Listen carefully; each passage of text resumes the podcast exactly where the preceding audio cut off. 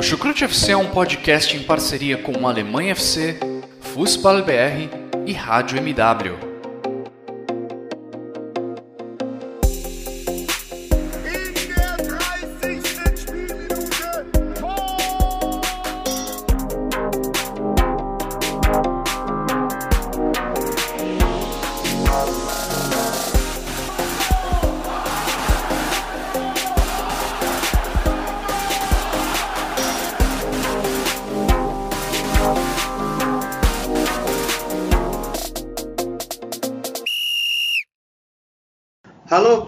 Sejam todos muito bem-vindos a mais uma edição do Chucrute FC.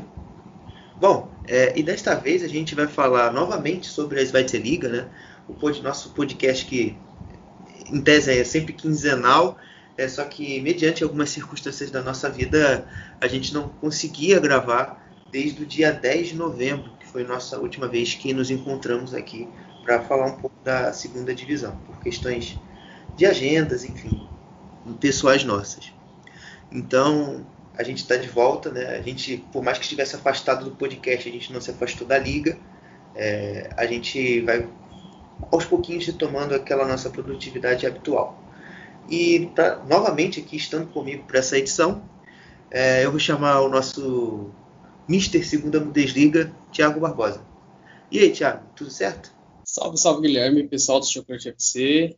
Falar dessa décima rodada da, do da Zweite Liga, com o Rossikill agora sendo o novo líder, o Forte sendo derrotado depois de cinco jogos vencendo, perdendo por Heidenheim em casa, o Hamburgo perdendo pela terceira vez seguida diante do Hannover 96, ligando sinal amarelo dos lados do Volkswagen Stadium, o Calzuri embalando, né, vencendo pela quarta vez seguida, e o Sandhausen, depois de sete jogos, voltou a vencer na competição, marcou o reencontro do Michael Shelley contra sua ex-equipe. Bom, é, já que o Thiago fez a introdução dele, eu vou trazer alguns dados sobre essa décima rodada é, da Zweite Liga. Bom, nessa décima rodada nós tivemos nove jogos, é, tivemos com 25 gols, dois cartões vermelhos e 35 cartões amarelos aplicados é, nesta rodada. Acerca, em, acerca da tabela do campeonato, a gente tem a liderança do Holstein Kiel com 19 pontos. O segundo colocado é o Greuther Fürth com 18. Você tem o VfL Bochum com 17. O Hamburgo com 17 também empatado com o Bochum. O Karlsruhe e o Osnabrück com 16. O Heidenheim, o Aue e o Regensburg com 15. O Paderborn Fortuna Düsseldorf com 14. O Nuremberg e o Hannover com 13.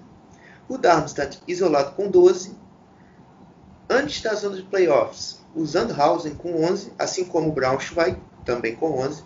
E na zona de rebaixamento, o St. Pauli com 7 e o Wolfsburger Kickers apenas com 4 pontos. Uh, já que a gente já secou bem a tabela, já secou alguns outros dados, a gente vai, vai iniciar acerca dos jogos. Né? É, nessa sexta-feira, onde a gente iniciou a rodada, a gente teve o jogo que, curiosamente, fez com que o Holstein Kiel é, fosse alcançasse a liderança do campeonato. Né? Ele enfrentou o Bochum dentro de casa e venceu o jogo por 3 a 1 não é, Thiago?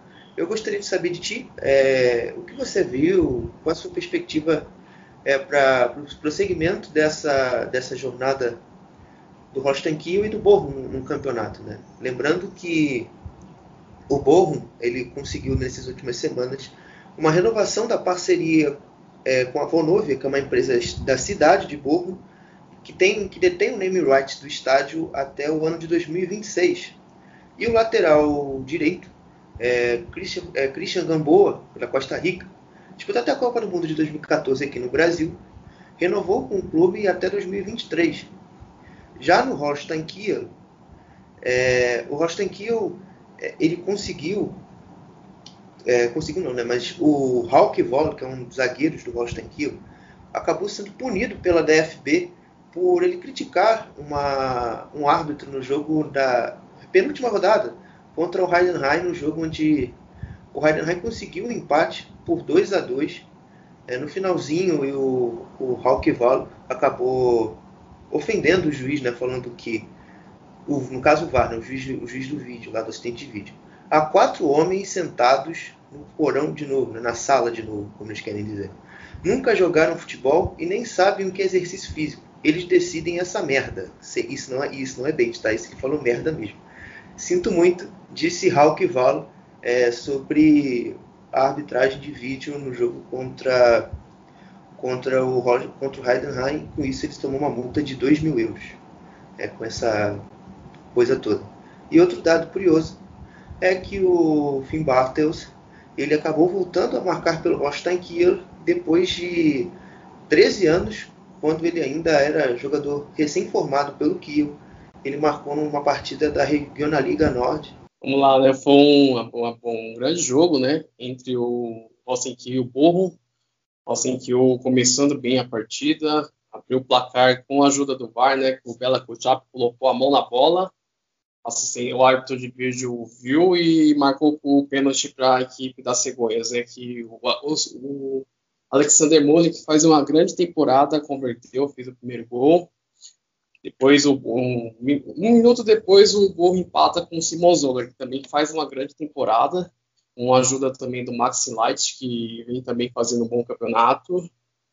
Então, é o Borrom que vinha de duas vitórias seguidas, né? Venceu o Hamburgo na rodada retrasada e goleou o Düsseldorf.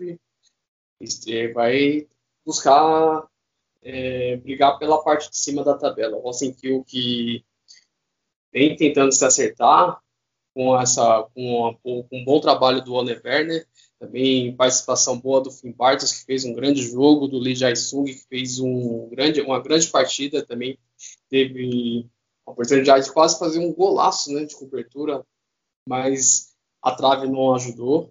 Mas em si foi um dos grandes jogos dessa rodada da sexta-feira, né? O Rosenkiel venceu e assumiu a liderança dessa competição. É, pelo lado do Borrom, eu gostei bastante ali da, da postura defensiva durante boa parte do primeiro tempo, né? Já que o Borrom conseguia controlar bem as ações do Rostand Kiel, conseguia obter a superioridade numérica pelos lados e dificultar um pouco que o jogo do Rostan Kiel fluísse, com o Vanderberg e o Lee Jaizum pelo lado esquerdo, com o Ignovski e o Fabian Riz pela direita, o Finn pela direita, perdão, o Fabian Riz e o Finn alternavam bastante ali quem ia para o corredor central e para quem jogava pelo lado direito, então causa até às vezes essa confusão.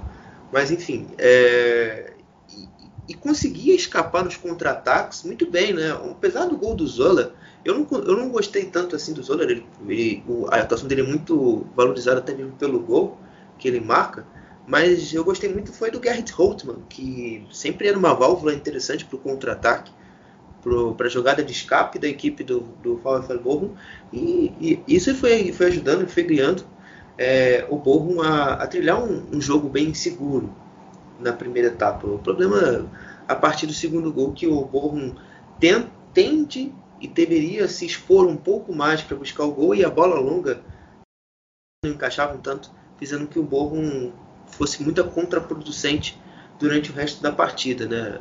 Então isso dificultou muito. Quando o Borrom precisou propor o jogo, o Borrom teve dificuldade, o que é uma coisa até incomum. Isso incomodou o próprio Thomas Reis ele declara na coletiva que o jogo no primeiro tempo não foi tão bonito, o jogo foi meio picotado, e que no, e quando a equipe do Borrom perde a vantagem, a equipe se perde um pouco é, dentro do jogo e não desempenha tão bem. É, outro destaque talvez que eu faria por parte do Borrom seria basicamente a questão do Danilo Soares, do lateral brasileiro, que ajudou muito bem ali a, a defesa, né, a última linha do Borrom a se manter estável, e quando chegava à frente na bola parada, principalmente que ele tem esse, esse atributo como um bom aspecto qualitativo, ele foi bem ali, deu um chute fora da área, aparecia bem para o jogo. Então, foi até se dizer que também foi um bom destaque é, da equipe do, do Povo na partida. É, então, um, também uma boa. É, um grande reforço nessa renovação do Gamboa, né, um jogador costarricense né, que jogou na temporada passada vem fazendo um grande campeonato e tá, mesmo na derrota da equipe do, do Paul, foi um dos destaques da equipe, né? Ele e o Dani Blum também faz um bom campeonato pela equipe dos Camundongos. Bom, né? É, sobre esse jogo, pode passar, pode passar para frente, já estou fazendo isso. Agora a gente vai falar de uma coisa que eu estou muito feliz e empolgado nessa semana de falar. A minha única alegria esportiva no final de semana, que é falar um pouco do Fortuna Düsseldorf. É, o Fortuna Düsseldorf nessa rodada recebeu o Darmstadt em casa e com muita luta, muita cagada, muito suor, é, vencemos o, o Darmstadt nessa rodada e conseguimos dar um respiro nesse campeonato que tem sido muito difícil. Uh, eu gostaria de saber inicialmente mais do Thiago é, sobre, sobre o jogo e ah, em seguida eu, eu, dou meu ponto de vista acerca, de, acerca do mesmo. É um jogo maluco, né? Começou a partir do segundo tempo, né? Que as equipes começaram a sair, saírem mais pro jogo, né? O, do, o abriu um placar com o Cedar do Sul, que faz um bom campeonato, né? O conhecido como Léo Gamalho alemão, né? Fez o primeiro gol da equipe. Aí depois o, o Düsseldorf empatou com um belo gol do Robert Henriques, fez um golaço de falta.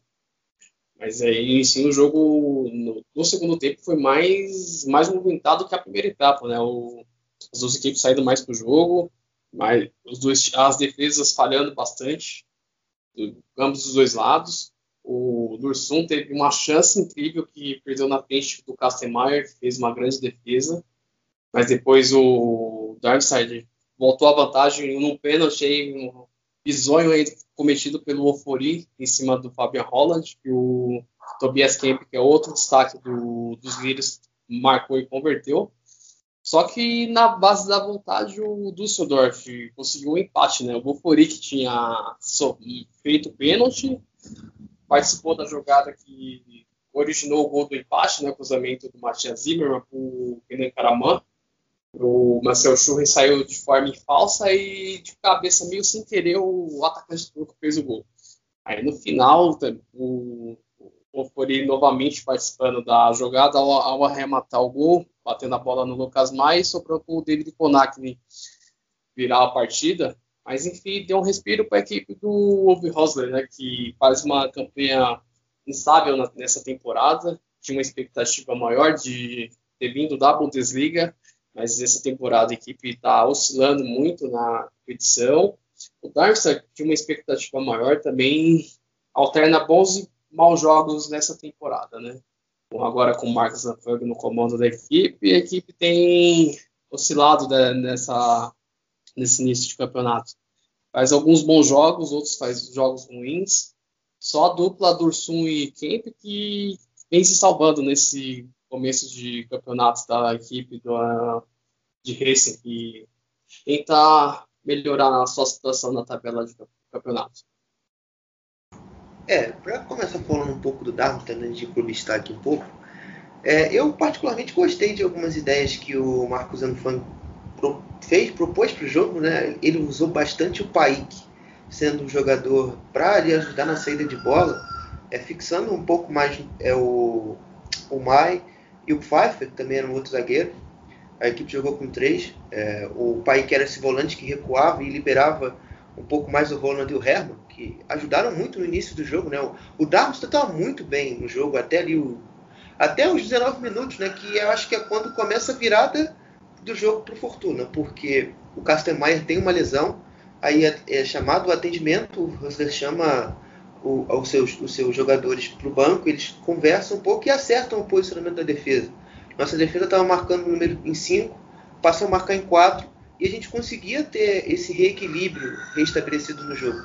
Porque antes era muito simples para o Darmstadt simplesmente atrair o Fortuna e conseguir aproveitar as costas. Né? E aí é que nasce também os outros destaques. Né? Nasce a, a, o crescimento da produção do Kemp, pela direita no primeiro tempo um pouco mais, é, nasce o crescimento do Herman na, lateral, na ala direita. E, e, assim vai sendo. O Durzum também apareceu bem no primeiro tempo, também, além do gol. Então, com esse ajuste em 4-4-2, o, o Fortuna conseguia forçar mais o time do Darmstadt a jogar em bola longa, em, em tirar um pouco o conforto que o Darmstadt tinha a e aos poucos também no contra-ataque ali a tentar ameaçar, mas muito pobre, assim, ofensivamente Fortuna no geral. Acho que se alguma coisa que Fortuna tinha que de, de algo bom nesse jogo foi a defesa, né? Porque os gols também foram meio estranhos, né? Uma falta, uma falta é, bem, bem tola cometida pelo Schnellhardt. É, o Roven Hennings vai lá, faz o gol, 2 a 1 um, naquela altura. É, um lateral, uma jogada levantada na área, perdão. Aí o Luca, a bola quica em cima do Lucas Mai e, e a bola chega até o até o Hennings ele faz ele faz o 2 a 2 então ficou muito nisso, muito, muito mesmo no, na jogada aleatória. Então foi muito difícil para a gente ver alguma coisa ofensiva do Fortuna. E claro, no, no terceiro gol, a, a questão da bola desviar e sobrar para o Kovnak fazer o gol. Então, apesar dessa, dessa minha felicidade pelo meu time ter vencido, eu ainda tô, ainda, eu sei que né, receoso, é muito, é muito, muito mais receoso pelo resto do campeonato porque em termos ofensivos não foi um jogo bom. E até a arbitragem mesmo também teve uma colaboração nesse jogo, porque teve um lance onde o Schnellhardt também sofre um pênalti e ele não é marcado.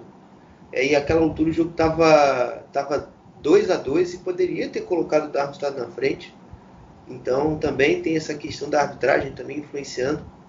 Poderia ser ainda um fator pior pro, pro Fortuna aí, que o Darmstadt pode até se sentir prejudicado, porque eu, na minha humilde visão, foi pênalti não marcado. É, retomando o, o, podcast, a equipe do a equipe do, do Hamburgo, né, vem numa sequência bem ruim, né? O Hamburgo que é o nosso próximo tema. O Hamburgo vai tá cinco jogos sem vencer, onde a equipe tem dois empates e três derrotas. A equipe sofreu 11 gols é, nesse período sem vitórias, é, muito mais do que os cinco que havia sofrido na fase boa do campeonato. E nesse período, a equipe marcou apenas três gols e, e sofreu 13.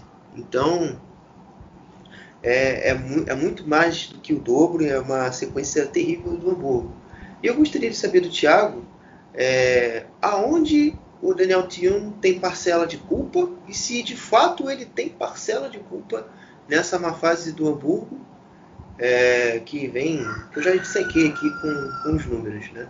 Sim, né, o Hamburgo vem jogando mal desde o do derby com o São Paulo, né, que empatou por 2 a 2 Teve a oportunidade de vencer a partida no jogo contra o Racing Kiel, que deixou escapar no último minuto da partida. É, depois veio a sequência de três derrotas, né? Pro Borro em casa, depois pro Heidenheim de virada e agora contra o Hannover 96, onde a equipe fez um péssimo jogo nessa, nesse final de semana. Em si, né? O, o, Hamburgo parece que quando sofre o gol, parece que o, o deve ser psicológico da equipe, né? E sofre o gol, parece que a equipe se abala, consegue ter uma reação, uma atitude dentro de campo, né? Voltando aquele, aquela cena da temporada passada que a equipe vinha abriu o placar, sofreu o empate, o time, a equipe não parece que entrava em parafusos, né? Mas assim, o Daniel Schulli tenta mudar esquema de jogo todo, todo, todas as partidas. Já joga com três zagueiros, às vezes joga com 4-4-2, mas enfim, né? Mas o, a atuação do Hamburgo nesse sábado foi, foi ruim. Também contou com a expulsão do Sonic Kittel né, no começo da partida, deixando a equipe com, 10, com um jogador a menos. Mas sim, o Hannover, mesmo com suas limitações, fez o gol na bola parada, né? Que escanteio batido pelo Tomasi, que a bola bateu no Narai, sobrou para o Weidet, aproveitou a oportunidade, fez o gol, o único gol da partida, né? Segundo tempo, o Hamburgo com a menos foi para cima, tentou chegar de tentou chegar no bola cruzada, mas o Esser fez, fez, algumas boas defesas na partida, o Terodde outra vez fez uma partida apagada. O no destaque do Hamburgo foi o do Dziak, né, que tentou criar jogadas, mas um jogador a menos não deu conta para fazer algo para a equipe dos dinossauros. O lado do Hannover, né, boa, atuação dos dois zagueiros, né, do Marcel Frank e do Baris Basdas, que interviram né, nas jogadas do Hamburgo, e também do volante esloveno Jakabio, que também foi outro que conseguiu neutralizar né, o meio campo da equipe do Hamburgo, fazendo vários desarmes, e o, o Violet, o oportunismo, conseguiu deixar sua marca, né? mesmo sendo um jogador tecnicamente limitado, né? Conseguiu dar essa vitória aos Rottens, que voltou a vencer depois de cinco partidas. Agora os dinossauros estão a cinco jogos sem vencer no campeonato. É, né? Só para fechar um pouco sobre o Hamburgo, é, eu vou trazer algumas declarações aqui do diretor financeiro do Hamburgo, é, que tem o seu sobrenome Vatstein, que é, um, que é como algumas pessoas gostam de identificar as pessoas é, que têm algum cargo importante em alguma instituição. Antes do início da pandemia, estávamos muito satisfeitos com o andamento dos negócios, explicou o próprio é, Holger Heidstein, lembro o nome dele agora. Superamos as nossas projeções e estávamos muito próximos da meta de um preço de um de uma meta de você não ter nenhum déficit nem um superávit. Era praticamente zero, né? Uma equipe fazer com que a equipe do Hamburgo seja sustentável no final das contas. A partir de março, né, com a questão da pandemia, uh, o Hamburgo calcula sempre os gastos a, acima de 1,5 milhões de euros é, a, cada, a, cada, a cada partida, né? Então, com o reinício da temporada, é, depois, depois de volta desses jogos é, com os portões fechados, pelo menos 6,5 milhões já tem de déficit o clube, né? Além disso, o time também tem sofrido quedas nas vendas, o que resultam é, ainda mais no prejuízo financeiro, já que elas caíram em 5,7% é, em relação a alguns outros anos, né? já que agora as vendas é, são de 24,1%, é, e, ou seja, isso quer dizer em valores numéricos é, de 95,7% é, milhões de, de, euros em vez de 126 é, milhões de euros que, que era o objetivo. Né? A dívida é, total do Hamburgo é calculada em 45 milhões de euros, né? o que quer dizer corresponde basicamente a 25,1% do patrimônio total do Hamburgo. Né? E com a questão da pandemia, né, o Hamburgo resolveu ceder ao Estado de Hamburgo é, o estádio Volkspark para manter a equipe ainda, obviamente, com o estádio, também manter a equipe financeiramente estável para não é, piorar ainda mais a sua condição financeira que já não vive bons momentos há, há alguns anos, né? Ah, agora sobre o Anova, a gente precisa falar também é que me parece que já tem uma certa, uma certa, um certo estigma, né, de que quanto o Nick, o Nick Hult é, faz, joga, né, a equipe basicamente tem bons desempenhos. E novamente o Nick Ruto foi muito importante ali para manter bem a defesa estável, para segurar as pontas ali pelos lados do campo. E, e, eu particularmente também gosto dele saindo jogando com a bola, é um jogador que ajuda muito também. Quando o Hamburgo precisa fazer saída de bola, é, quando não joga com três zagueiros também, né? Também o, o o Kenan Coach gosta de variar sistemas, ele, vai, ele escala muito a equipe de acordo com o adversário. Você pode ver três zagueiros, às vezes mania de quatro, às vezes dois atacantes, às vezes só um atacante, como foi nesse jogo, só com o Veidante. É, então, basicamente, Hult é esse cara que faz o elo entre a defesa e o ataque quando joga. E quando ele consegue lançar essas bolas, consegue fazer a bola chegar à frente, o, Hamburgo, o Anova geralmente tem um bom desempenho. Uh, também somado a seus outros companheiros, né? com o Haraguchi, uh, com o próprio Yaka Biol, que chegou no Hannover e tomou conta ali da volância junto com o Dominic Kaiser.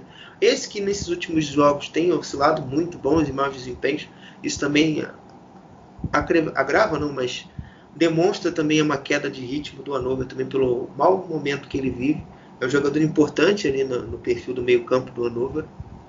Uh, e, e também no ataque também, né? O ataque, por mais que o Veidant e o Dux sempre estejam marcando, sempre estejam balançando a gente, eles também não são jogadores tão estáveis, né? Então, então o Veidant e, e o Dux sempre também se alternam, às vezes até jogam juntos para tentar incomodar mais um dos adversários, né? Por exemplo, o jogo contra o Wolfsburger Kickers, a intenção era eles ganharem os duelos é, e conseguirem a segunda bola para a equipe conseguir progredir. Se eles não vencessem os duelos, o jogo ficava travado. E, e, nessa sequência, o jogo do Hannover simplesmente não andou nessa partida, por exemplo. Como ele tinha dificuldade de vencer os duelos, a equipe basicamente também não andava.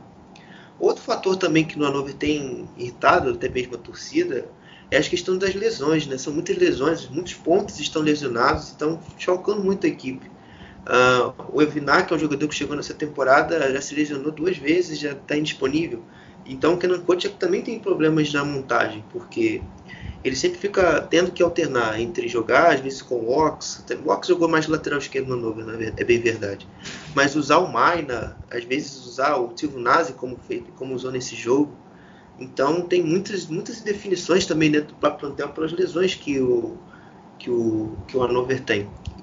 E também por isso que também chegou-se a, a ficar cinco jogos sem vencer, uh, com tantos, tantos problemas de você solucionar e tentar botar o melhor Hannover em campo. E, enfim, basicamente é, é esse um pouquinho dessas semanas, desse resumo que aconteceu com o Hannover nesses últimos tempos.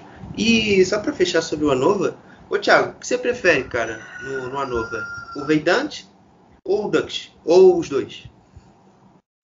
Eita, pergunta difícil, né? É, o Dux já teve os brigarecos, né, na três temporadas atrás, né, que foi artilheiro da competição pelo Rosten Kiel, né, também teve participação do Fortuna Düsseldorf, mas esse é um jogador muito irregular, né, o, Weidat, que é um jogador que tem muitas limitações técnicas, né, é difícil, né, fazer essa escolha, né, o Renan Kocak não tem, não, tem, não tem como escolher, né, quem pode ser o seu atacante, né, esses são dois jogadores são, são tecnicamente limitados, né? O, o Vader tenta fazer algumas jogadas, o, o Dux tenta ser um praticamente também um segundo atacante, jogar às vezes como um meia também, jogando junto ao atacante, mas é bem difícil de essa escolha entre um ou entre outro. é, eu, eu acho também um pouco difícil, pelo menos porque que você apontou. Mas eu vou ficar com a questão que é da casa do Borussia Dortmund. Quem não sabe também, eu sou tudo do Borussia Dortmund. Então eu vou ficar com o Marvin Dux. Fora que também ele perde, ele é menos caneludo, né?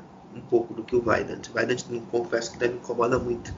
Eu só gosto dele porque é um grande personagem no Instagram, porque ele do nada começa a, a, a stalkear os outros e stalkear errado. As pessoas sabem que ele está vendo aquilo, aquele teu post. Mas fora isso, é, é um jogador dentro da relva, dentro do campo, de fato que eu era a minha última opção. E muito também, isso também explica muito porque o Guidetti, no meio da temporada passada, chegou e já tomou conta da posição.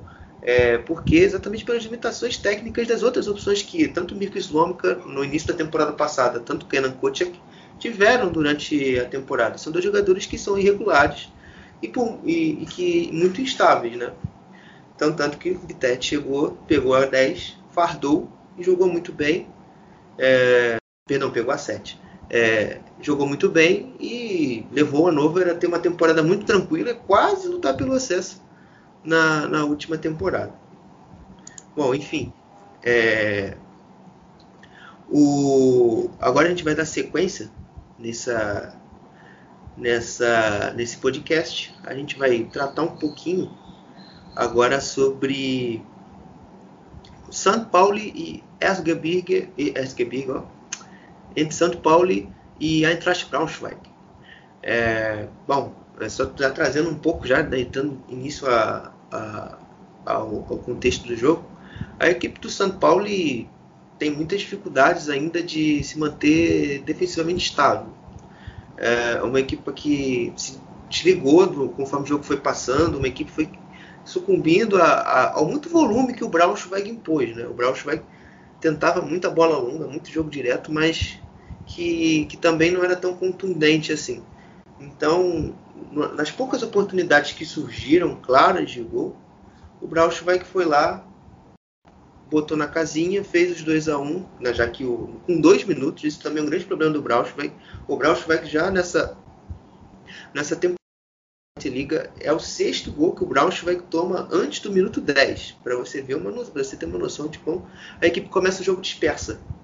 É, então isso também afeta muito também nos jogos do Braunschweig, porque o Braunschweig tem que ficar o tempo todo tentando voltar, ter a vantagem de volta, já que ele perde em pouco tempo. Então ele ele está sempre remando contra a maré. Felizmente nesse tem conseguido, né? Para a alegria do seu torcedor tem conseguido. É, mas não, não é uma equipe assim que me convença ainda que vá lutar por outra coisa além disso. E você, Thiago, o que você pensa aí acerca do, das duas equipes? Sim, o São Paulo abriu é, começou marcando o gol na, com, dois, com um minuto de bola rolando, né? Com o Maximilian Ditkin, né? Tabelinha entre o Daniel Queré, né, e, e, jogadores do Wiesbaden, né? E, e chegaram essa temporada o Braunschweig, né, que acho que a, começa desligado, né, os, os, jogos, né, como você falou agora, né, tomou, tomou seu, mais um gol com mais de 10 minutos de bola rolando, né? Mas depois a equipe foi buscando se acertar, né? Na, durante ainda a primeira etapa, criou algumas jogadas, mas os destaques também da equipe foram o Danilo Vieb e o, o Lars Schutter pelas alas da equipe, né? Ajudaram no, na virada da, dos Leões na partida. O Marcel Bar, no seu oportunismo, fez um belo gol no gol do empate e o Fábio deu, virou a partida já no, no, fim do jogo, né? O São Paulo indo para o seu oitavo jogo sem vitória, né? Aumentando a crise lá do lado do outro lado de Hamburgo, né?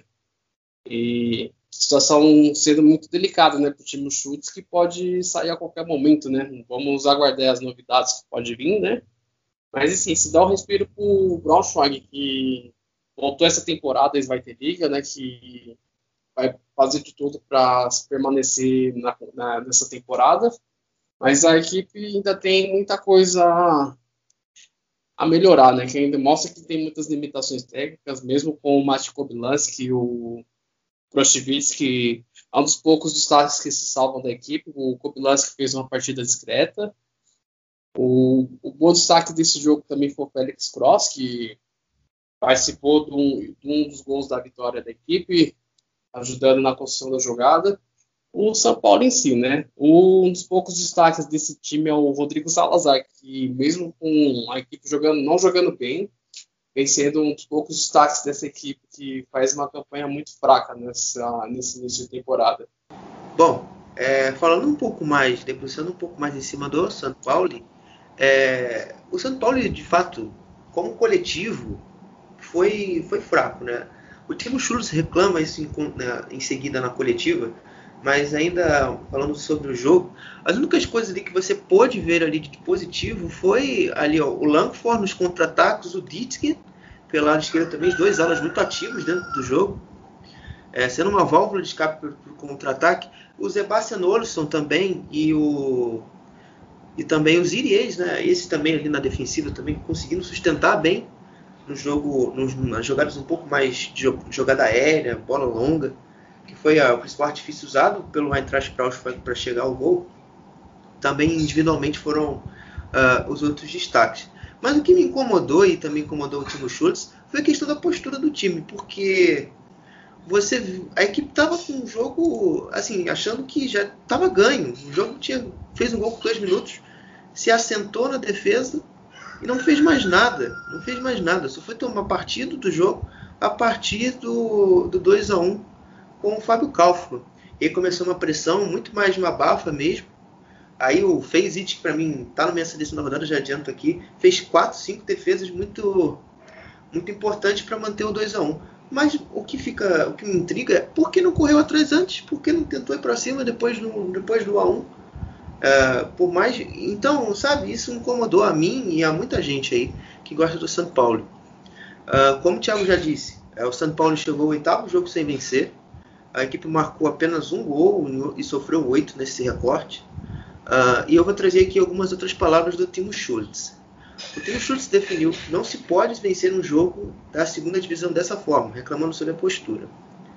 Outra coisa, decepcionado com os jogadores individuais, é, de forma individual, porque eu confiava muito neles. Outra aspa do tipo Schultz.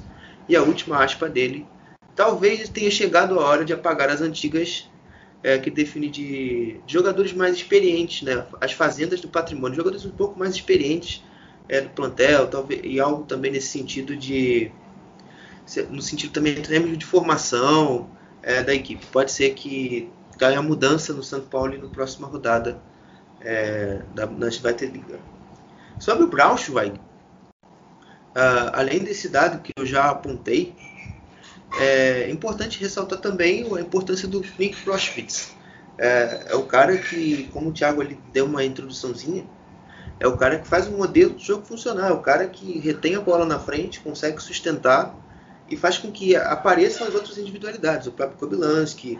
Nesse jogo também o Marcel Ber fez um jogo muito bom. Ele marca o gol de empate Inclusive, eu perdi o gol de empate do Braunschweig devido à transmissão péssima do OneFootball a partir do segundo tempo, né? Que o site cai no minuto 61 e volta no minuto 68, quando o Marcel Ber logo em seguida já tinha empatado o jogo. Então, parabéns aí OneFootball por não deixar eu ver o gol do Marcel Ber.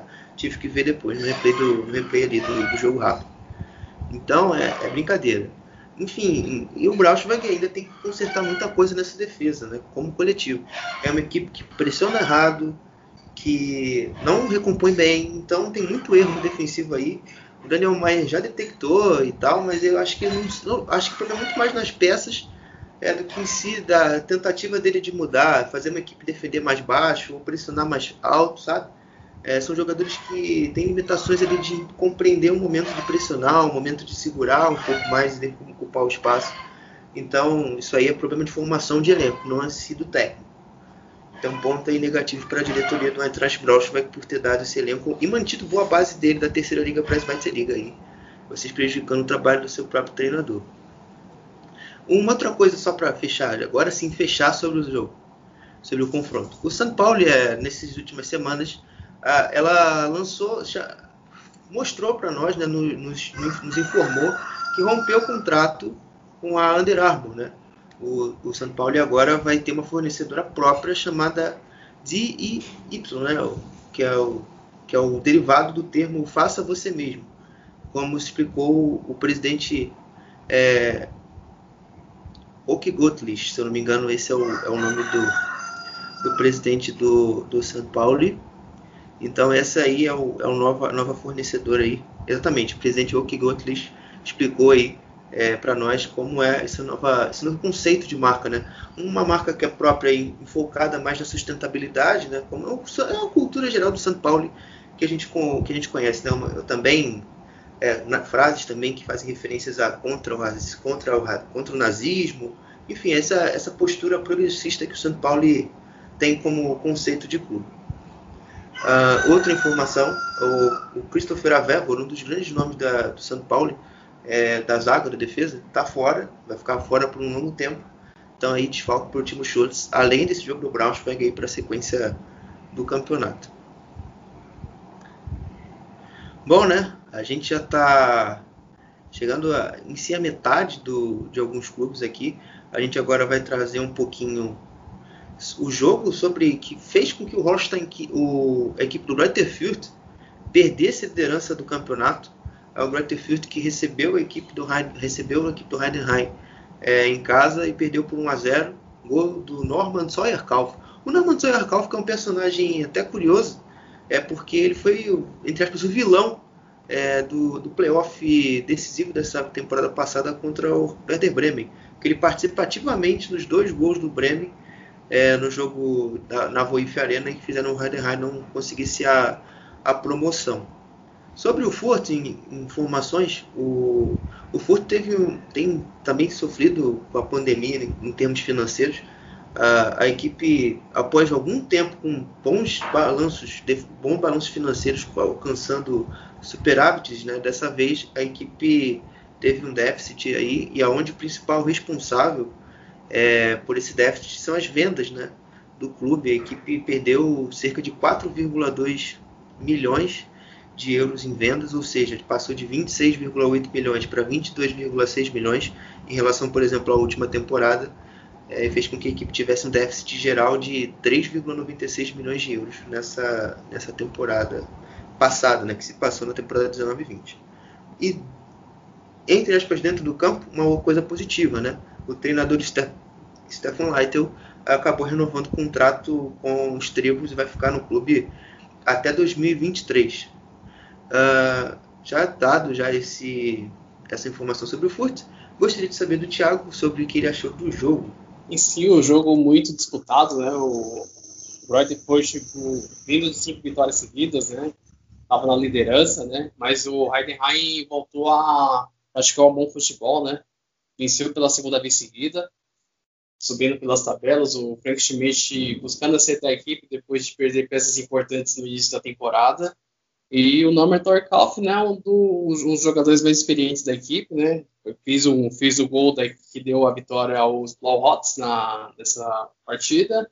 E e também destacar as boas defesas do goleiro Kevin Miller, né, que fez uma grande defesa numa pancada do Julian Green na segunda etapa e vem também fazendo um bom campeonato pelos Trevos. Outro destaque da equipe também do Frank Schmidt foi o Patrick Michael, né? Os dois defensores, Marlon Busk e Patrick Michael, fizeram uma boa partida. não deixando esse bom ataque do Furt marcar gols. Rigota fez uma partida totalmente discreta, que vinha sendo um dos nomes da equipe no campeonato. Sebastian Ernest, outro que desta vez não fez um grande jogo. E o Burnett, que você deve lembrar que teve passagem pelo Borussia Dortmund, jogou como um, um terceiro zagueiro, né, jogando pelo lado esquerdo. Também foi um, um, destaque, um bom destaque dessa partida do, do Heidenheim no final de semana. Mas em si, né, o Heidenheim voltando a, a jogar um bom futebol que levou a equipe aos playoffs na última temporada e tem tudo para crescer durante a competição, né? Vamos aguardar o que pode vir pela frente. Mas esse, esse time do Greuther foi um time muito interessante, mesmo sendo derrotado nesse final de semana.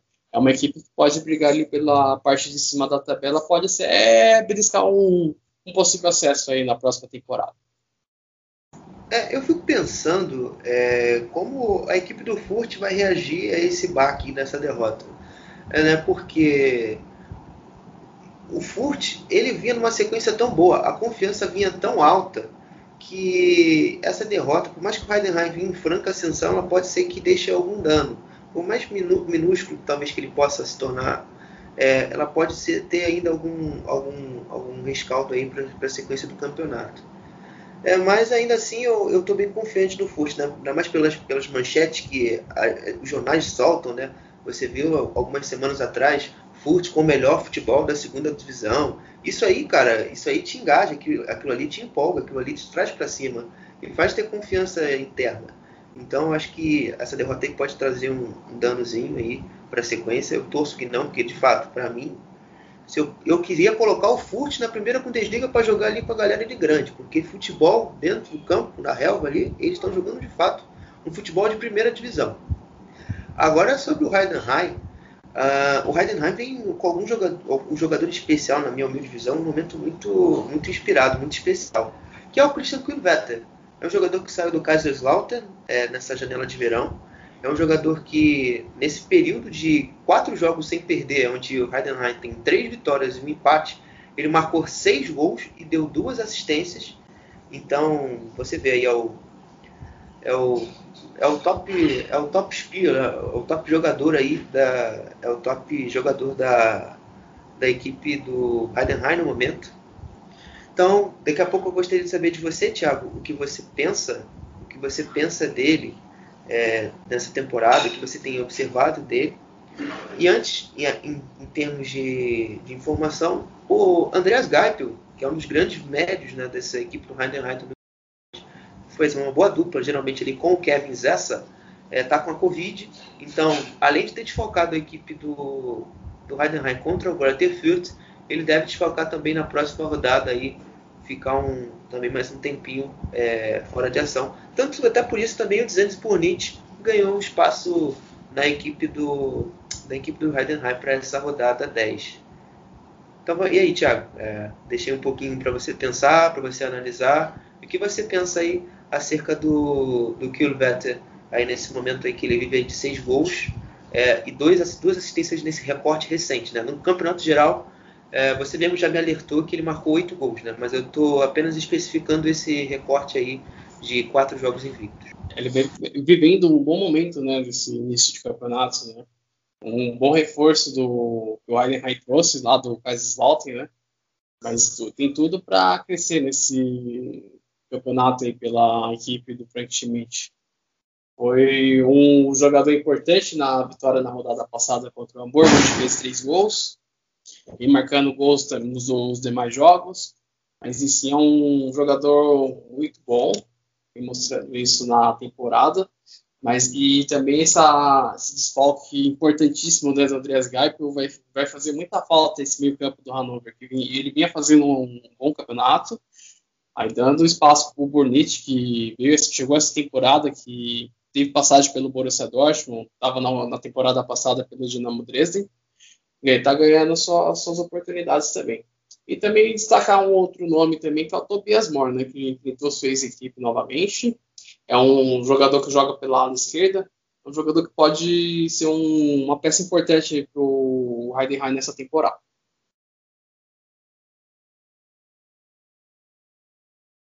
É, seguindo no Heidenheim, é, eu vejo o Kjellvetter como esse jogador sistema, por assim dizer.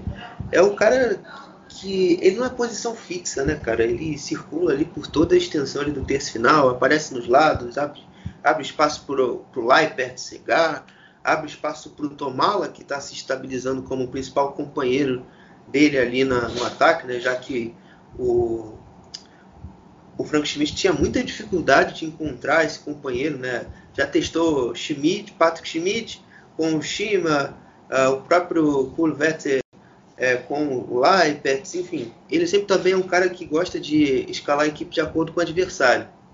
E ele cobrava, né, nesse jogo contra o Furt, uma equipe que ele definiu como Eklig. Eklig significa, no alemão, nojento. Uma equipe chata de se encarar. E eu, eu acho que foi nesse espírito que o, que o Heidenheim entrou para o campo. É uma equipe que sempre se defendeu bem, sempre manteve bem estruturado na defesa. Por mais que possibilitasse circunstâncias de fora da área no chute, o Kevin Miller estava lá para sustentar a defesa e segurar. E você sempre contar com esses jogadores né, mais de frente, o, o o Marlon Bush, que também vem fazendo uma boa temporada, o Tobias Moore, como você explicou, para ser esses caras o, os nojentos mor, por assim dizer, né? Para marcar o gol, para ser, serem impetuosos próximo ao gol do Furt. E eu gostei bastante aí novamente de ver o, o Heidenheim aí bem vencendo novamente aí, que é uma equipe que merece já estar tá na Bundesliga há algum tempo pelo trabalho que vem desempenhado aí nesses últimos, vamos dizer assim, nos últimos três, dois anos aí. Tem trabalhos muito legais aí transcorrendo pelo, pela, pela equipe da, do Heidenheim, os Blauhoods. Bom, dando sequência é, essa, esse debate sobre a rodada, agora a gente vai tratar do último jogo do sábado, né? O jogo onde o Osnabrück recebeu a equipe do Karlsruhe dentro da sua casa, dentro do Bremerbrück, e saiu derrotada. É, a equipe do Karlsruhe que vem num grande momento nessa temporada, é, com quatro jogos seguidos com vitória, desde a equipe, desde o jogo contra o São Paulo o, a equipe do Kazuha não sabe o que é perder no campeonato, vem engrenando, vem emendando sequências de vitórias e vai seguindo firme aí na, nessa retomada no campeonato da Zweite E em formação, é, o, o Philip Hoffmann renovou com a equipe dos Azuis até 2022, até junho de 2022, porque no último jogo, na penúltima partida diante do Paderborn, ele conseguiu atingir uma meta que havia no contrato dele, né? É, conseguiu disputar mais um jogo ali, se não me engano foi o sétimo dele, aquela altura ali na temporada em que fizesse que renovasse o contrato dele automaticamente. Uh, dando, dando também sequência à informação, a equipe do Osnabrück na próxima rodada deve contar com o Christian Santos de volta, né? E é até interessante a gente introduzir esse tema, porque sem o Christian Santos, né, o Osnabrück teve protagonismo de Sebastian Kirk é, nesse período. Então, o que você acha aí, Thiago, sobre essa queda é, do Osnabrück e também essa evolução do Kazuo nesses últimos, nesses últimos, nessas últimas semanas, né, de temporada? O que você crê? Você crê numa oscilação natural por parte do Osnabrück, uma perspectiva de ladeira abaixo, mesmo com a volta do Christian Santos? E no Kazuo, você ainda acredita que a equipe vai se manter ali no topo para brigar pelas condições mais altas? Sim, sim. É o, o Osnabrück né, perdeu a segunda vez na temporada, né? Já aberto para placar com o Timo Birman no primeiro tempo, né, com participação de Sebastian Kirk, que faz um, uma boa temporada pelo início do campeonato. O Christian Santos, ele voltou desse final de semana, né, que estava machucado, né, entrou no final da partida, mas em si não conseguiu mais nada, né. O Karlsruhe, né, quarta vitória seguida, a equipe tentando engrenar nessa temporada, após o início ruim, né, que estava na zona de rebaixamento, né, Felipe Hoffmann sendo importante na nessa campanha da equipe, fazendo seus gols, renovando seu contrato. E também um outro destaque também dessa equipe é o experiente zagueiro, né, o jamaicano Daniel Gordon, né, que voltou agora no, nessa, no, em setembro, né, tinha renovado o contrato, vem dando estabilidade nessa defesa da equipe do Christian Eichner. E outro nome importante também é o Vanissitec e o Jerome Gondorf, que dão muita dinâmica nesse meio campo da equipe, dos jogadores experientes. E o, ah, o Osnabrück com, teve, uns bons, teve alguns destaques positivos também, que foi o Ludovic Reis, que fez um bom jogo, o Basquim Adili, pelo lado direito da equipe. Mas em si, o Calzuri é, mostrando que pode ser uma sensação ou pode ser um, uma decepção nessa temporada, né? Que vamos esperar o que pode vir, né? Na temporada passada o Calzuri tinha começado bem a temporada, mas depois veio a ladeira abaixo, né? Vamos aguardar os próximos jogos das duas equipes aí. É, né? Tem gente aí na, aí na timeline do Twitter que tá louco pro Kazuya fazer igual 2013, chegar até o final do playoff, tomar um pau aí e não subir. Né? Entende-se por isso aí é o seu Stuttgart Brasil aí que tá na timeline feliz. Um pouco feliz porque o Stuttgart tá fazendo uma boa Bundesliga, mas ao mesmo tempo preocupado porque o Kazuya também tá fazendo uma boa temporada na Zweite Mas enfim, né? É, eu acho que a gente vai interessar falar do Kazuya é a questão também da, da, desse reequilíbrio que o Christian Eichner encontrou com esse 4-1-4-1 nesses últimos jogos. Uh, até mesmo pela lesão do Gondorf, ele tem usado o Lucas Freude como principal protetor da defesa, ali para ser esse cão de guarda. E ele está jogando, fazendo muito bem esse papel, protegendo bem, ocupando bem os espaços, fazendo com que poucas bolas cheguem até a área é, com tanto perigo assim, com tanto perigo assim a, a última linha defensiva, que também ajuda ali na frente também ali uh, na hora de pressionar, na hora de subir a pressão e de incomodar a defesa dos adversários.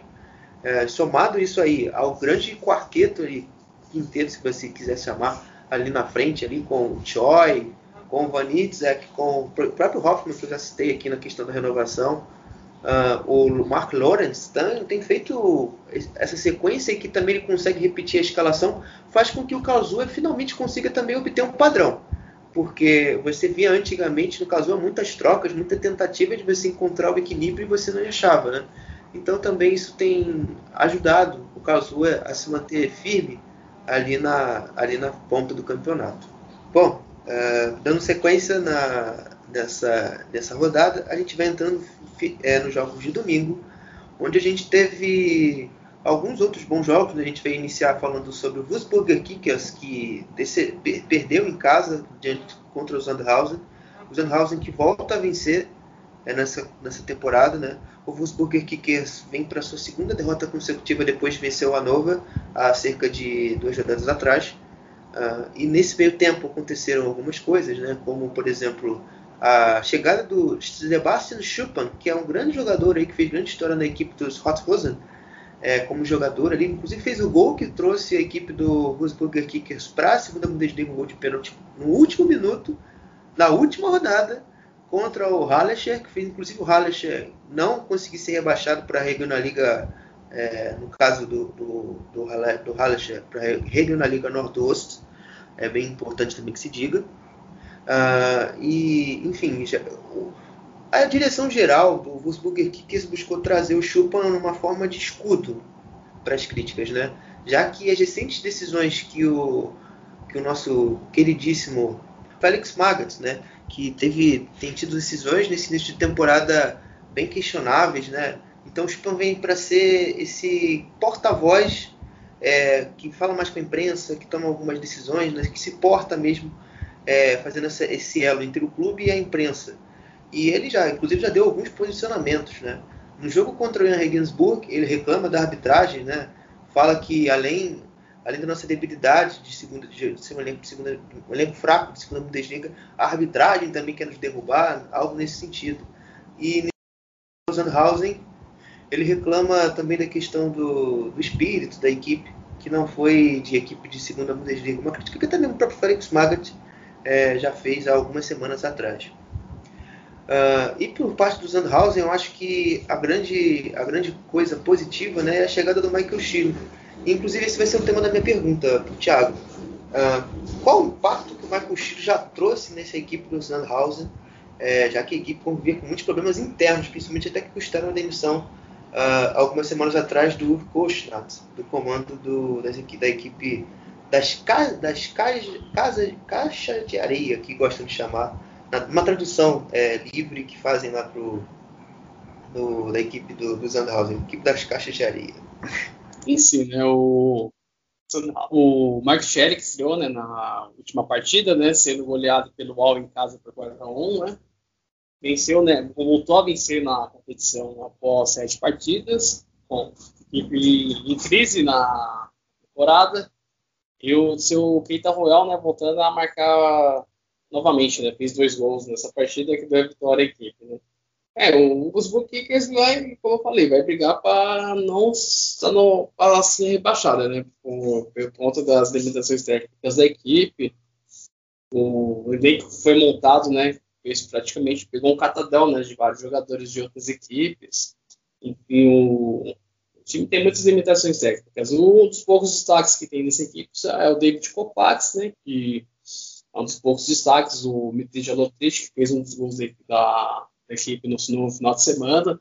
Mas em si o time vai sofrer muito para se manter nessa temporada. Né? O Sandhausen vai tentar se recuperar durante o campeonato, né? que temporada passada fez uma campanha campanha digna né? de, de da equipe na, na, última, de, na última temporada e vai buscar tentar engrenar novamente. Né? Tem alguns jogadores experientes, como o Dick Meyer, tem o Kevin Beres também, que pode ser um jogador que pode ajudar na equipe.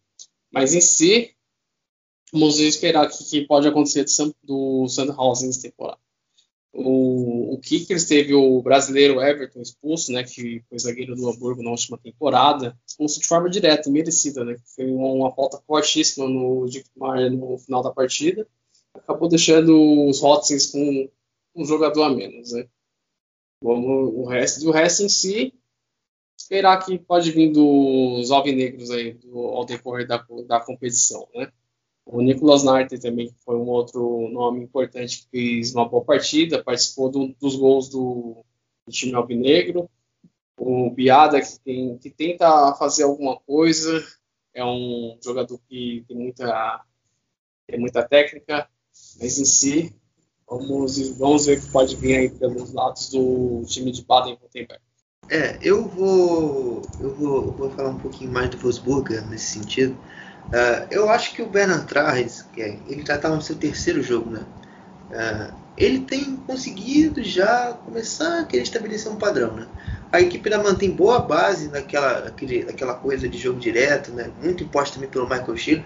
Tem buscado dar sequência mas também tem buscado cada vez mais fazer com que a equipe produza um pouco mais com a bola. E nesse sentido cresce a importância do Davi Copas, que é um jogador que o Stuttgart se desfez nessa temporada é, e vendeu para a equipe do Wolfsburger Kickers é, para poder disputar a segunda divisão. E ele tem sido importante nessa tentativa de fazer com que a equipe do Wolfsburger seja competitiva. Ele tem sido dos pontuais destaques. E nesse jogo ele saiu com uma assistência para o gol do Lotrich, no 1 a 1 por exemplo. Então, para você ver aí uh, uma, das, uma importância aí que nesse, dentro desse desse, desse gol aí, desse jogador aí para a equipe do Wolfsburger Kickers. Uh, já na equipe do, do Sandhausen, uh, o Michael Schiller, por enquanto também, tem buscado manter muita coisa do Koshnat, mas eu acho que eu vejo muito mais um impacto de mudança no ambiente que influencia diretamente dentro do jogo. Né? Lembrando que a demissão do, do Urkoshnat e cai muito no colo dos jogadores experientes, né?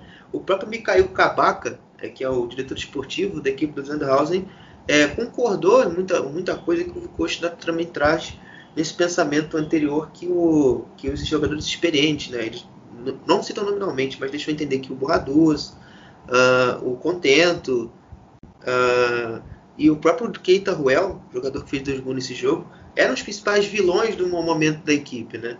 Então eles, eles, ele, o Michael Schick chegou na semana passada, é na, na, não me engano, foi na quarta ou quinta-feira, para treinar a equipe no domingo ou sábado, algo do tipo assim. Então foi, foi assim pouco tempo para treinar, tanto que a equipe tomou uma sarevada de quatro em casa.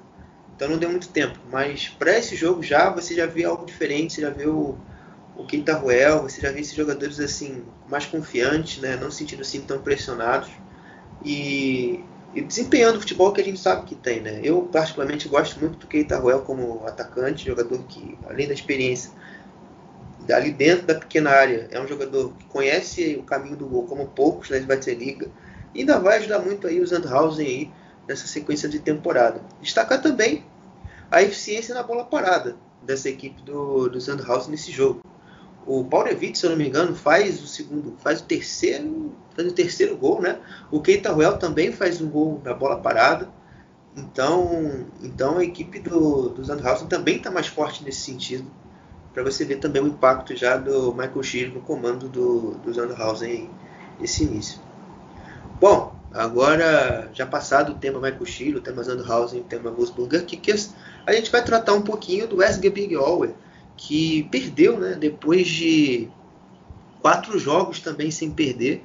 A equipe tinha empatado duas vezes contra Kiel, contra Nova e tinha vencido o Darmstadt e o Sandhausen é, nessas últimas rodadas e teve essa, nessa rodada uma quebra aí uh, que aconteceu nessa derrota contra o Jan Regensburg. Uh, o presidente da equipe, o Roger Leon, Leonhardt, é um personagem assim fantástico que a segunda Bundesliga tem.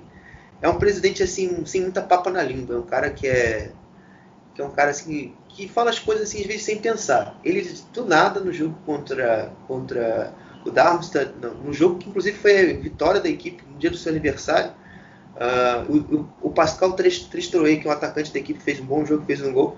É, ele ligou para o presidente, saudou, falando, falei, vou marcar aqui gol para você e tal. Uh, aí ele ficou feliz, aí, ao mesmo tempo, nessa mesma conversa, ele falou, porcaria, cara, esses jogos fantasmas são uma merda. Ele falou assim, normal, esses jogos fantasmas são uma merda. É com... Então é bizarro, assim, esse cara aí. Eu particularmente gosto desse personagem aí dessa, dessa equipe. Acerca do jogo do campo, sem muita história, uh, o Jan Regensburg também é, ele retoma uh, o reequilíbrio, né? A equipe, depois de uma sequência de quatro jogos sem vencer, a equipe já venceu dois jogos seguidos, né? Venceu o Big e venceu agora o ex-Pegal e depois também já tinha vencido o Wolfsburger Kickers na penúltima rodada. Então, Thiago, o que você vê aí de evolução, que você pode destacar aí dessa retomada da, da equipe do, do, SQB, do Jan Regensburg nessa sequência de temporada? Segunda vitória seguida, né, dos Hots, né, do, da equipe do Messai Selibegovic, né, voltando a praticar um bom futebol, uma partida do Sebastião Stolz, que fez um gol de pênalti, o Vrenese, outro jogador importante, participando do, das jogadas da equipe, o Andreas Albers marcando, novamente, né, deixando a sua marca. Um bom primeiro tempo né, da equipe bávara na nessa partida, buscando, buscando o ataque a todo momento, não dando espaço para os violetas criarem suas jogadas e ainda o Max Bezuskol perdeu um pênalti, né? Que o Martin Mennel, né, experiente goleiro do Huawei, pegou, né? Fez um grande jogo, fez um grande jogo pelo lado do, da equipe da Saxônia e buscou sair mais para o segundo tempo, foi para cima, mas, mas parou também nas boas defesas do goleiro Alexander Mayer, né? Que não deixou sua equipe ser vazada, né? A defesa também fez um bom uma boa partida, né? O Sebastião Nakarainen, o Johan Velde, o Eric Wexer, que foi um dos melhores em campo. Mas em si, o, vamos ver que o Regensburg pode mudar aí pela frente ainda, depois dessa segunda vitória seguida, né? E vamos aguardar, né? Que é um time muito irregular, né? Começou bem o campeonato, aí perdeu alguns jogos, aí voltou a vencer, estava assim, perder a quatro partidas. E o Destroyer fez um, foi um dos vilões, né? Fez o pênalti, né? Colocou na, colocando a mão na bola, né? Fez um jogo muito discreto nesse final de semana. Mas um, um, ponto positivo desse equipe é o Florian Kruger, né? Que criou várias, várias situações de gol. Perdeu, acho que ao menos dois, três gols nessa partida. Deu, deixou, deixou seus companheiros na cara, da, na, cara de, na cara do gol. Mas agora esperar o que pode vir do Huawei no decorrer da competição. É, né? Tirando esse estigma também aí que o, que o Thiago falou do que o Huawei é, sempre decepciona quando precisa vencer para chegar em posições mais altas da tabela, né? Lembrando que se o RSGP Huawei vencesse esse jogo, ele iria para a segunda posição, ou seja, mexeria por completo ali na, na no organograma do campeonato. É, e a equipe felizmente aí fracassou, infelizmente aí fracassou na sua empreitada. Uh, outra uma informação sobre o RSG Big Alva, uh, o Cal Catalua, um zagueiro, e o Eric Mateis um jogador também formado pela base do, do Alva, vão ficar fora é, da equipe por um bom tempo aí, lesões muito feias aí que vão prejudicar uma montagem uma solução defensiva aí pro Dick Schuster trabalhar aí no RSG Alga. Uh, e, inclusive o Cacatalua era um dos pilares da defesa do Aue nesse, nesse campeonato. Ele tinha disputado todos os jogos, então e também já, já não vai contar também com o Khalid é, e o Strauss, que também desfalcaram nesse jogo, também defensores, então você vê o, o também a dificuldade que o Alves tinha para manter uma equipe dentro da normalidade para disputar o jogo aí contra o, o Regensburg. Bom, para arrematar os jogos né, uh, dessa rodada, eu vou, a gente vai fechar falando um pouquinho sobre o Paderborn que recebeu a equipe do Nuremberg e saiu derrotada por 2 a 0 aí num jogo que teve muitas polêmicas, briga no final, cartões amarelos ao, à torta e direito, uh, gol sendo anulado pelo VAR por causa de toque de mão, enfim, uma bagunça, um furdunço só. Então, para a gente já adiantar o, o, tema do debate, eu vou chamar o Thiago para ele apontar o que ele enxergou de positivo aí acerca desse, desse jogo. A palavra é sua, Thiago. É grande partida né, do Nuremberg, né? Venceu fora de casa, né? Uma boa, a boa equipe do Paderborn. Participação importantíssima né, do Manuel Scheffler, né? Participando de um, de um dos gols da equipe. O Lokemper, outro destaque do The Club, fazendo, fazendo gol e dando passe né, para o gol do Robin Hack, que se machucou né, do, na hora que fez o gol, na hora que foi disputar a bola com o Ian Collins acabou se machucando ali na, atrás da trave, né? Mas em si o Matenia fez um bom jogo, o goleiro do, do Nuremberg, fazendo boas defesas. O Robin Hack, outro que saiu machucado, tinha feito um bom jogo. O Johannes Geis sendo uma peça importante naquele meio campo do, do Robert Klaus. E também do lado do Paderborn, né? Fez o gol do, do empate, tinha sido um belo gol do Vasiliades, mas a arbitragem viu uma regularidade né, do Denis Sbeni, né, que colocou a mão na bola. Após a criação da jogada, o gol foi anulado, né? Depois, de, depois do lance ser concluído, né? Mas, enfim, teve confusão no final do jogo entre os jogadores do, das duas equipes, o Dokeeper com, com o Russo, que um brigando com o outro. Foi, muito, foi bem complicado isso, né? Mas, enfim, né? o, o Paderborn, que vinha de uma boa sequência de vitórias, perdendo pela segunda vez seguida. O Nuremberg tentando se acertar, né, fazendo uma altos e baixos no campeonato. É um time jovem com alguns jogadores importantes, mas e vamos esperar o que pode vir do lado do, do time da Baviera aí no decorrer do campeonato.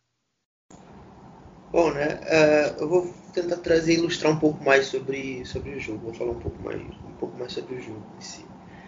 Uh, o, o jogo começou meio maluco no início, porque ficou uma trocação assim muito feroz ali durante os 10 minutos, até o, até mesmo o gol do hack.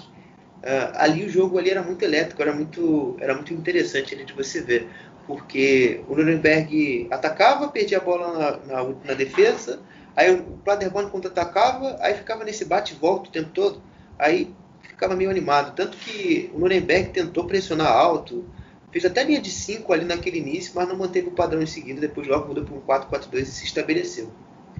É, mas enfim, o, e depois, após esse gol do hack, o, o Paderborn buscou jogar bem jogadas ali com o Ingelson e o Antwiadier, que teve uma boa participação no jogo, fazendo aquelas dobras ali no, no lado do campo, jogando muita bola para a área, né? E consagrando também muito o Lucas Mühl, que teve um bom jogo. O Sorensen também teve uma grande partida. Uh, e, e, foi isso, basicamente, o, o Paderborn tentando sufocar muito ali uh, na, nos, nas, nos, cruzamentos, alguns chutes fora da área que sobraram uh, para o Vasiliades concluir e, e, foi, e, produziu pouco no geral, na minha visão. O, o Stefan Baumgart chegou depois no final do jogo até falou que gostou da equipe, achou que o gol do Zirbeni anulado é, foi meio que injusto, né? Isso afetou diretamente o nível da equipe, mas eu, eu não vou seguir muito nessa linha não. Eu acho que no segundo tempo isso ficou cada vez mais evidente, né? porque o, o Nuremberg baixou ainda mais a sua linha, conseguiu controlar ainda mais o Paderborn se defendendo ali e, um contra-ataque ali que surgiu ali com o Mano Scheffler, que tem feito uma boa temporada ali, tem feito uma boa temporada ali nos destaques também do Nuremberg, conseguiu conseguiu fazer com que no final da jogada o Nürnberg, Nürnberg não, o Felix Lorkamp fizesse 2 a 0 e aí o, o Nuremberg cada vez mais foi levando o jogo ali ao modo que ele queria. O que foi interessante também, que o Thiago aqui me relembra, é que o Mizitian, que é um jogador de velocidade, um ponta, voltou a jogar depois de mais de um ano aí contundido. Holandês, jogador holandês. É, voltou a jogar mais de, depois de mais de um ano. Então foi bem interessante também essa, essa entrada do Mizidian uh, na partida para dar um pouco de velocidade para o jogo do Nuremberg. E para encerrar um pouco sobre o Nuremberg, é, eu gostaria de, de, te perguntar, Thiago, uh, se você acha que agora vai. Porque o Nuremberg ele venceu o Osnabrück há duas rodadas atrás. Aí eu, no meu íntimo, pensei: agora vai, agora o Nuremberg vai embalar. Aí veio o clássico contra o Furt, toma de 4 a 1 Aí agora vem depois contra o Paderborn, vence, aí você tem aquela expectativa, agora o Nuremberg vai embalar. Será que agora o Nuremberg de fato vai embalar, não, Thiago? Vamos aguardar, né? O, depois daquela grande vitória contra o Osnabrück por 4 a 1 né? Aí perdeu o derby da Franconia com o Greuther por 3 a 2 mas vamos, vamos, esperar aí do, da equipe do Robert Klaus, que pode jogar mais. É, pega o Augsburg Kickers, né? Que é o lanterna do campeonato em casa. Depois tem o Roskilde, vamos esperar aí, né? Alguma coisa do, da equipe da Baviera.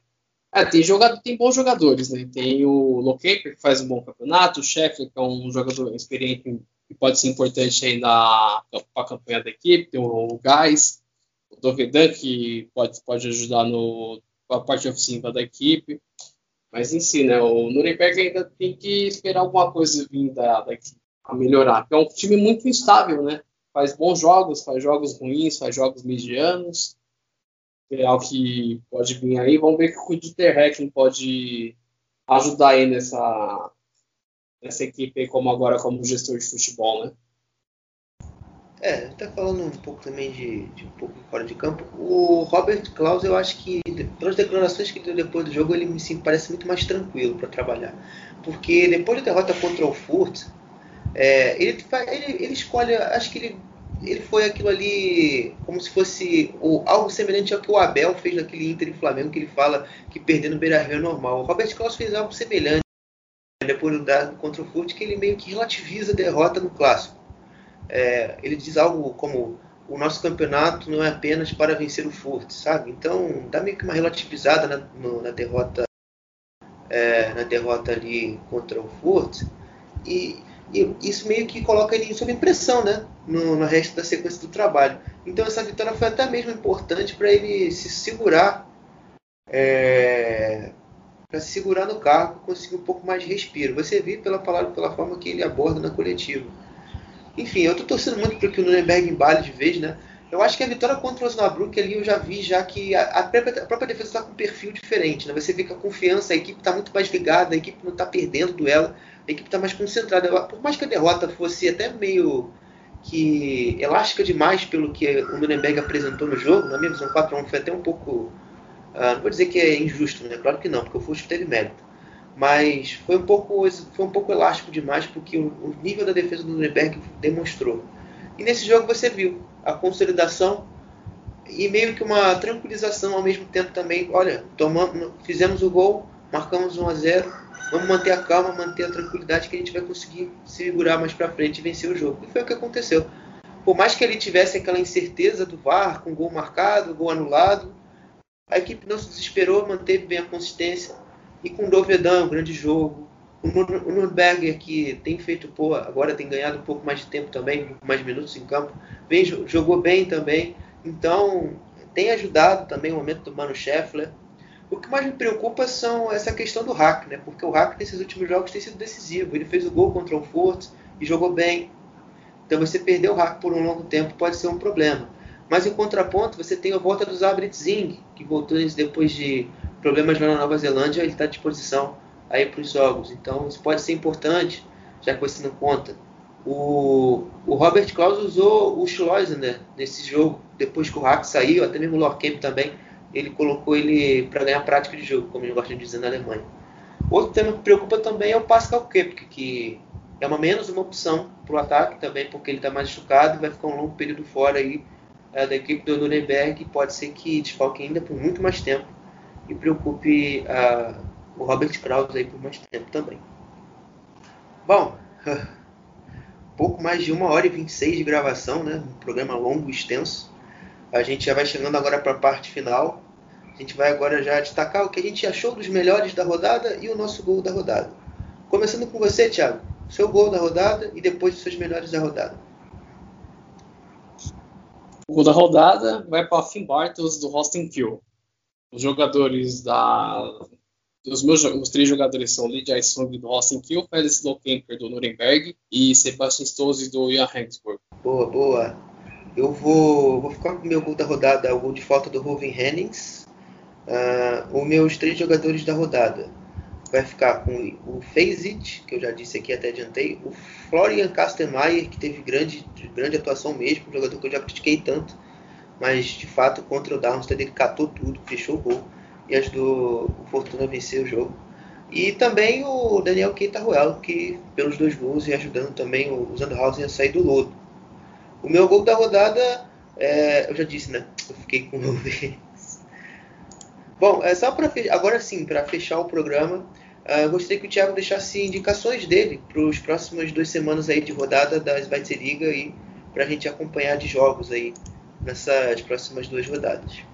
Vamos lá. Na próxima rodada, né, a décima primeira, né, tem um jogo na sexta-feira entre Borro e Paderborn, né, que é o, o Borro, né, buscando brigar pela no topo da tabela, enfrenta o Paderborn que perdeu dois jogos seguidos, mas é um time que pode, que é um time perigoso aí que pode também brigar pela parte de cima. Um jogo do sábado, né, entre Jan Regensburg e Holstein Kiel, né? Holstein Kiel líder do campeonato, então Jan Regensburg que, que busca retomar um bom, ter um bom futebol depois de duas vitórias seguidas. E o jogo do domingo que eu vou destacar também é o jogo do Karlsruhe com Fortuna Düsseldorf. O Karlsruhe quatro vitórias seguidas. Enfrenta esse Düsseldorf, faz uma campanha instável nessa temporada. E outra menção também pode ser do, da, de um outro jogo entre a Eintracht Braunschweig e Osnabrück, né? Braunschweig na zona de rebaixamento, na zona de playoffs, enfrenta o Osnabrück que busca fazer um, uma campanha melhor nessa temporada. É, para rodada 10, rodada 11, perdão, que é a 10 a gente tá gravando aqui agora, por, por caralho. É, eu vou ficar também com Bochum e Paderborn para essa rodada 11 no, na sexta. No sábado eu vou ficar com Darmstadt e Hamburgo, perdão. É, vai ser um jogo bem legal. Eu quero ver se o Hamburgo de fato vai recuperar. Os dois times, na verdade, né, vão, vão se restabelecer no campeonato. E no domingo acho que não tem muito segredo. É o jogo do Kazua e do Fortuna Düsseldorf. Na rodada 12, uh, ah, eu vou ficar na sexta-feira. Sexta-feira não, perdão. No, no, na sexta-feira mesmo, de fato. Na, meio de semana, perdão. Terça-feira, né?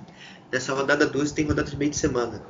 Uh, eu vou ficar com o jogo entre o Grotterfield é, e o Darmstadt. Vai ser um jogo bem legal na terça-feira.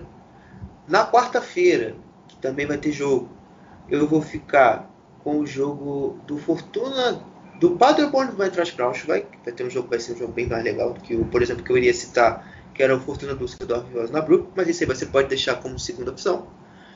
E na quinta-feira, dia 17 de dezembro, temos o Karlsruhe e Ex-Gebirge. Esse jogo aí é, também é como é o isolado da rodada, também eu acho que é uma boa opção aí para você ver. Naquela quinta-feira de tarde, se você se o dia tiver frio, não tiver muita coisa para fazer, acho que é uma boa distração aí para essa para esse dia 17 de dezembro, se você não tem muita obrigação. Então, amigos, é, então é isso. É, eu posso agora dizer, dizer como encerrado esse programa, essa edição é, do, do, do podcast da Svite Liga. Uh, um grande abraço a todos e se você é paulista, você é um homem de sorte, porque a vacina vai chegar na sua casa, ou pelo menos até o seu corpo, no dia 25 uh, ah, de janeiro aí de 2021. E você vai ficar poder curtir a vida. Um grande abraço a todos e!